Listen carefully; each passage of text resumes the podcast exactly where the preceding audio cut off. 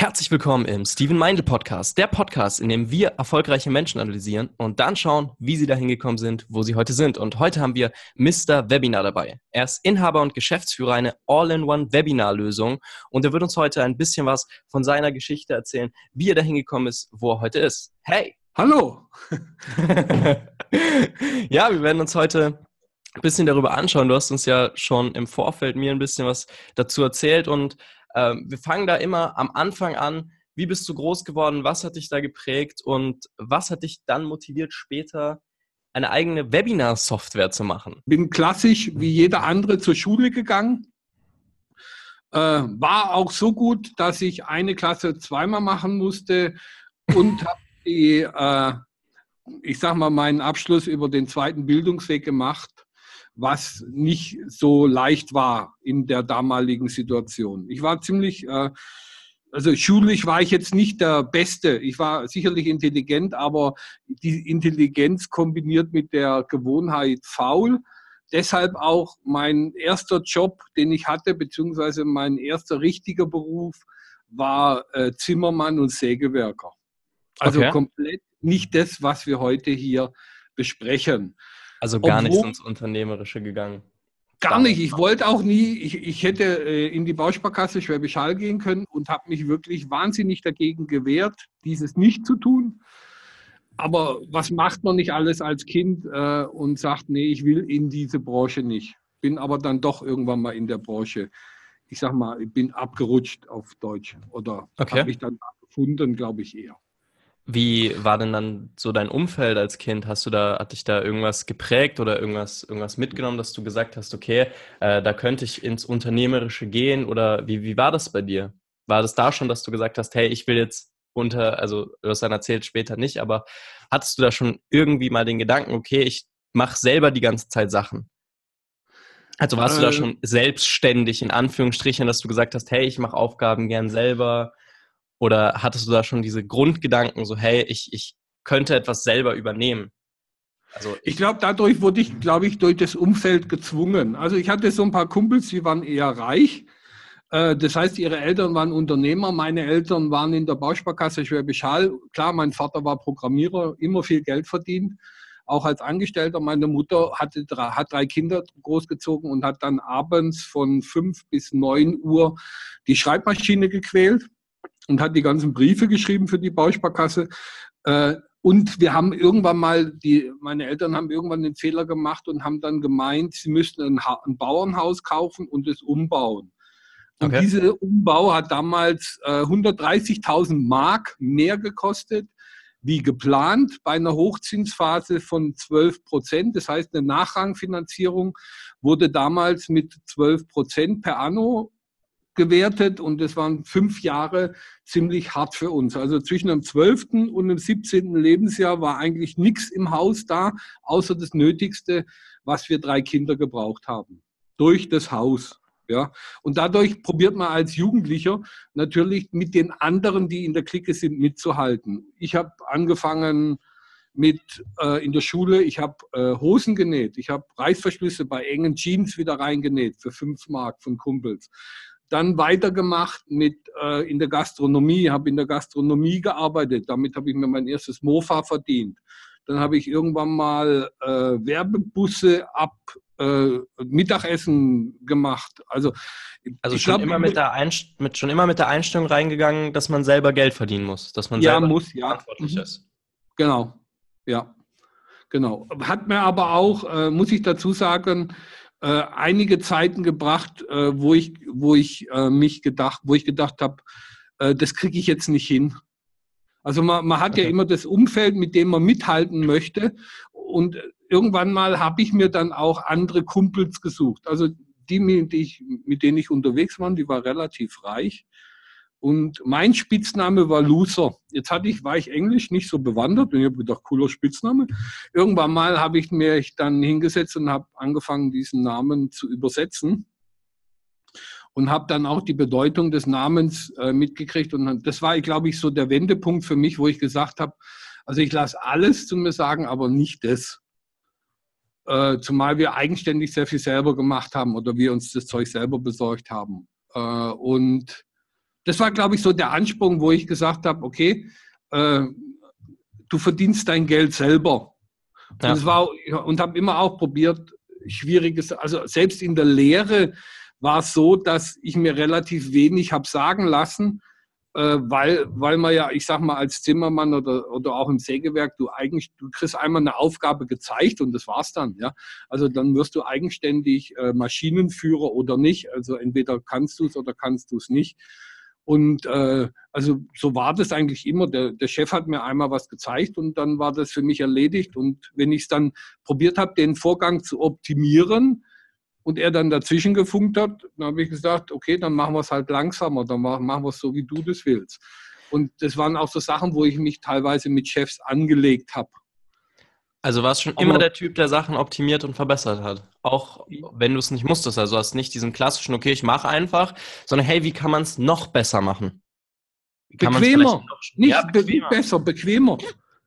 Bequemer, nicht besser. Nicht um besser ist ja besser ist ja immer eine Grundvoraussetzung. Also dass ja. wenn du was veränderst, weil wenn du was veränderst und es wird schlechter, dann macht es ja keinen Spaß, sondern wenn du was veränderst und es wird für dich leichter und besser, dann ist, hast du ja den Vorgang optimiert. Und mhm. nicht, wenn, du mehr Aufwand betreibst. Weil wenn du mehr Aufwand betreibst für eine Sache, die leichter geht, dann mache ich aber lieber zwei Sachen, die leichter gehen, die bringen mir mehr Geld, als wenn ich eine Sache verkompliziere. Okay, also da hattest du schon immer so den Ansporn dazu. Und wie ging es dann weiter? So, du warst aus der Schule raus, du warst dann quasi jetzt fertig. Was, was hast du? Lehre, Lehre, Lehre, ganz normal Lehre, fertig gemacht. Kündigung war, Kündigung war zum Chef nach der nachdem ich den Gesellenbrief hatte, kannst du rechnen? Das dachte ja klar, kann ich rechnen. Da habe ich gesagt, okay, ab morgen rechne nicht mehr mit mir. So, dann war ich auch raus. dann war ich auch raus aus der Geschichte und war nebenher, nebenberuflich bei der Hamburg-Mannheimer im Vertrieb tätig. Also ich habe klassisch mit Versicherungen dann angefangen. Und das okay. Interessante war, ich habe mit Versicherungen am ersten Tag nach dem Seminar, nach dem Einführungsseminar, mehr Geld verdient wie als Geselle im ganzen Monat. Und das war für mich im Grunde die Logik, dass ich gesagt habe, okay, du verdienst in der Vermittlung des Geschäfts und nicht in der Produktion. Okay. Danach. Und das, was, das, was ja, du jetzt machst, ist ja so ein bisschen Problem. Ja, gut, aber ich bin ja irgendwie daher hingekommen. Äh, ich sag mal, ich wollte schon immer, der, also ich bin dann in die Finanzdienstleistung gerutscht und habe dann auch viele Mitarbeiter gehabt. Dann kam irgendwann mal die Zeit des Computers. Ich hatte, mein erster Computer war ein 286er Notebook mit 4 MB Speicher okay. oder sowas, keine Ahnung. Ja. Äh, aber da konnte ich auf jeden Fall schon mal über DOS gewisse Sachen programmieren, so Auszahlungspläne für Kunden. Das heißt, wenn sie das sparen, bekommen sie vielleicht das und das haben wir dann multipliziert. Und die Mitarbeiter konnten das dann einmal zentral immer bestellen und haben das dann zugeschickt gekriegt und haben das als Grundlage zum Verkaufsgespräch gehabt. Da jeder was natürlich hatte in dem Bereich und wir die Leute ausgebildet haben, hatten wir auch natürlich einen größeren Zulauf. Irgendwann mal habe ich dann angefangen mit, mit Steuersparmodellen, das heißt, äh, Wohnungen als Kapitalanlage zu verkaufen. Mhm. Äh, und dann hatte ich irgendwann mal so viel Geld, dass ich gedacht habe, ich höre jetzt auf. Okay, in welchem 28, da hast du gesagt, okay, jetzt habe ich genug, so, jo. jetzt gehe ich raus. Genau, mir wurde ja immer erklärt, wenn du eine Million hast, brauchst du nichts mehr. Okay, das heißt, du warst so. 28, warst Millionär und hast gesagt, so, jetzt ist fertig. Genau. Äh, Problem war aber, dass du natürlich als 28-Jähriger viel Blödsinn machst und viele coole Ideen hast. Und mit 29 hatte ich dann nichts mehr. ich hatte dann mit, mit 29 170.000 Mark Verbindlichkeiten.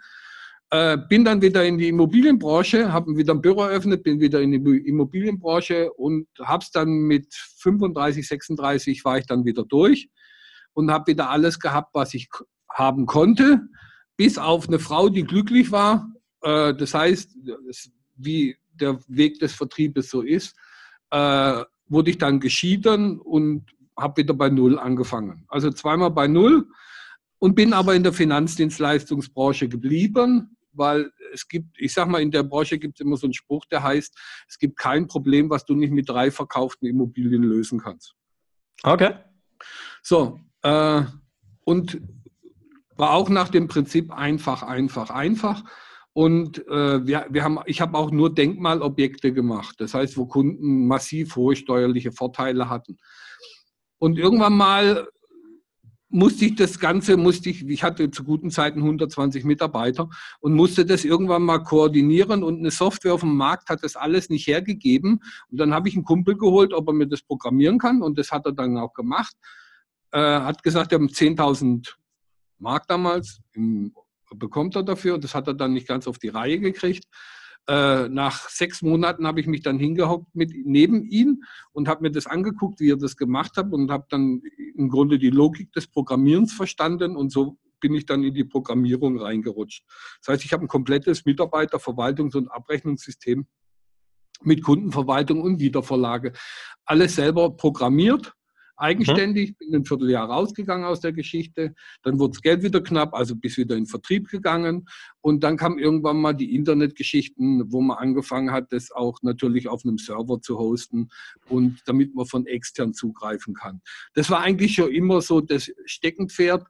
Äh, ich habe auch für andere Firmen, da gab es das noch gar nicht, dass wir Module programmiert haben, zum Beispiel äh, Feedback-E-Mails. Das heißt, du hast aus einer Liste raus eine E-Mail geschickt und Fritz Müller war der, war der Betreuer von dem, an den es gegangen ist. Und wenn der andere das E-Mail geklickt hat, dann hat Fritz Müller eine E-Mail bekommen, dein, der, der Hans Dampf guckt, grad dein, guckt da gerade dein Video an oder hat den Link geklickt, bitte ruf ihn an.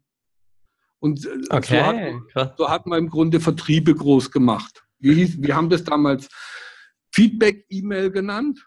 Äh, aber war ein cooles Modul, ist heute nach DSGVO leider nicht mehr möglich. Bin ich jetzt ehrlich, ja?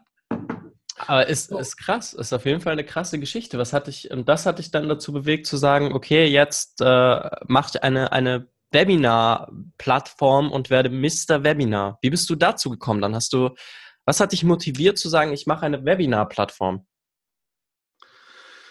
Äh, da man Mitarbeiter schult oder Mitarbeiter ausbildet, macht man relativ viel früher in Hotels. Irgendwann mal bin ich umgeschwenkt, habe mir Kameras gekauft und habe mir äh, so ein Equipment gekauft, wo man auch live streamen kann und habe dann wirklich alles ausprobiert, was an Webinarsoftware draußen für Live-Webinare am Markt war, von EdoD bis bis, ich weiß nicht, äh, am Schluss bin ich bei Adobe Connect gelandet, ist zwar das teuerste, hat aber den besten Stream. Das heißt, man konnte, und jetzt muss man die Zeit auch sehen, äh, damals äh, das Ganze per Videoqualität in HD streamen. Hat zwar mhm. nicht und das war für mich immer das Wichtige, dass ich nicht äh, draußen rumreisen musste, um Webinare zu machen, Live-Webinare zu machen oder Vorträge, sondern ich konnte das bei mir im Studio machen und die Leute haben draußen zugeguckt. Und das habe ich dann auch zweimal die Woche gemacht und einmal abends für Kinder, äh, für, für Kunden. Irgendwann mal hat man dann so Webinar-Nomaden, sage ich mal auf Deutsch. Die melden sich komischerweise immer an und sind auch immer dabei und sind auch bis zum Schluss dabei und stellen in den Webinaren auch immer die gleichen Fragen. Das ist wie so ein, wie so ein menschlicher Bot. Äh, und dann habe ich irgendwann mal gesagt, äh, dann hatte ich irgendwann mal keine Zeit, ein Live-Webinar zu machen, weil ich am nächsten Tag in Berlin sein musste. Also habe ich zur Programmiererin gesagt, du hör zu, wir stellen jetzt einfach vom letzten Webinar das Video live rein programmiert es so, dass das so aussieht. Haben wir eine Landingpage kurz programmiert, haben das Video reingemacht und haben den ganzen Leuten, die sich angemeldet haben, einen neuen Link geschickt, haben gesagt, ihr müsst morgen früh da drauf klicken. So. Und am nächsten Tag treffe ich einen, der da angemeldet war und der hat nicht gemerkt, dass es nicht live war. Okay. Das war die Idee zu sagen, ich mache keine Live-Webinare mehr, sondern ich mache automatisierte. Also bin ich auf die Suche gegangen was gibt es auf dem Markt? Und GetResponse, äh, weiß ich nicht, EduDip, äh, Ever-Webinar. Ever-Webinare, äh, ja, äh, sogar Webinaris angeguckt, ja. aber die konnten sicherlich alle Webinare machen, das ist richtig, aber die Webinare konnte man nicht personalisiert teilen. Mhm. Das bedeutet, ich habe ein Modul gebraucht, wo Mitarbeiter meine Kundenwebinare personalisiert teilen können und dann auch die Daten bekommen des Kunden. Okay. War die Idee, okay? So. Und ich brauchte eine, ich brauchte eine Webinarsoftware, wo du, wo du Mitarbeiter ausbildest und die auf ein Webinar schickst und dann drei, vier Webinare hintereinander automatisch je nach Lernfortschritt bekommen. Weil alle Webinarsoftwares, die es auf dem Markt gibt, waren, wenn du so Kurse gemacht hast, war das Problem, du hast ein Webinar gehabt, da hast du dann ein VSL-Funnel gehabt, wo du dann durchgeleitet wurdest, musstest kaufen und dann hast du so ein Login bekommen und da waren dann 100 Videos drin und keiner dir die Anleitung gegeben. Das heißt, du konntest rumklicken, wo du wolltest und bist aber nicht durch, sage ich mal, durchgespült worden. Also von, von Schritt zu Schritt zu Schritt zu mhm. Schritt. Und das habe ich gebraucht, weil sonst hätten die Leute nämlich nicht äh, so gelernt, wie ich das normalerweise jemandem beibringe. Also brauchte ich einen, Funnel, einen Webinar-Funnel, der mehrere Kurse hintereinander hat und er bekann, kann bloß den nächsten Kurs gucken, wenn er den ersten zu so und so viel Prozent fertig geguckt hat. Und das gab es nicht. Also haben wir uns hingesetzt zu zweit, haben gesagt, wir machen das jetzt. Ich mit der Programmiererin, so, Ende vom Lied ist gewesen, dass ich es für jemanden gemacht hat, der das haben wollte, das auch das personalisiert teilen. Nur die haben es dann nicht angewendet. Ich habe zwar Geld dafür bekommen, aber die haben es nicht angewendet. Und dann habe ich irgendwann gesagt, also wenn es für den interessant ist, ist es auch für andere interessant. Und je mehr man sich mit den Leuten unterhalten hat, die Live-Webinare gemacht haben, die haben immer gesagt, na, nach dem fünften Mal kenne ich den Text. Ja, ich weiß die Einwände. Das kann ich doch auch irgendwie automatisieren. Und das war dann die Idee, dass ich gesagt habe, okay, wir automatisieren das komplett. Mittlerweile sind wir vier Leute, vier Programmierer im Angestelltenverhältnis, die nur für dieses Modul Imperare programmieren. Das ist krass.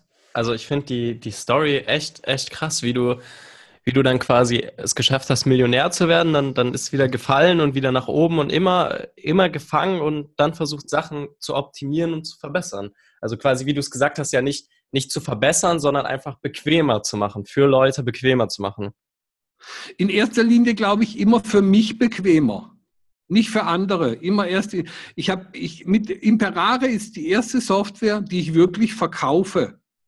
Die anderen habe ich alle im Grunde fast für lau hergegeben.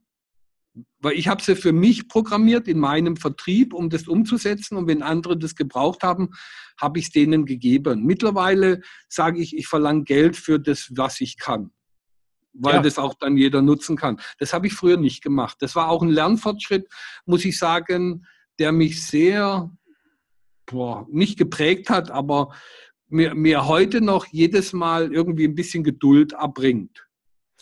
Das ist, glaube ich, auch ein Problem, was, was sehr, sehr viele Unternehmer besonders am Anfang haben. Zum Beispiel, ich habe das jetzt bei vielen Leuten gesehen, die zum ersten Mal so einen Online-Kurs aufnehmen zum Beispiel, die dann sagen, ja, ich muss ja mein Wissen gratis hergeben oder sehr, sehr günstig. Ich glaube, das ist wirklich dann eine, eine, eine Mindset-Sache zu sagen, hey, ich kann was und das ist was wert und ich, ich kann dafür Betrag XY nehmen.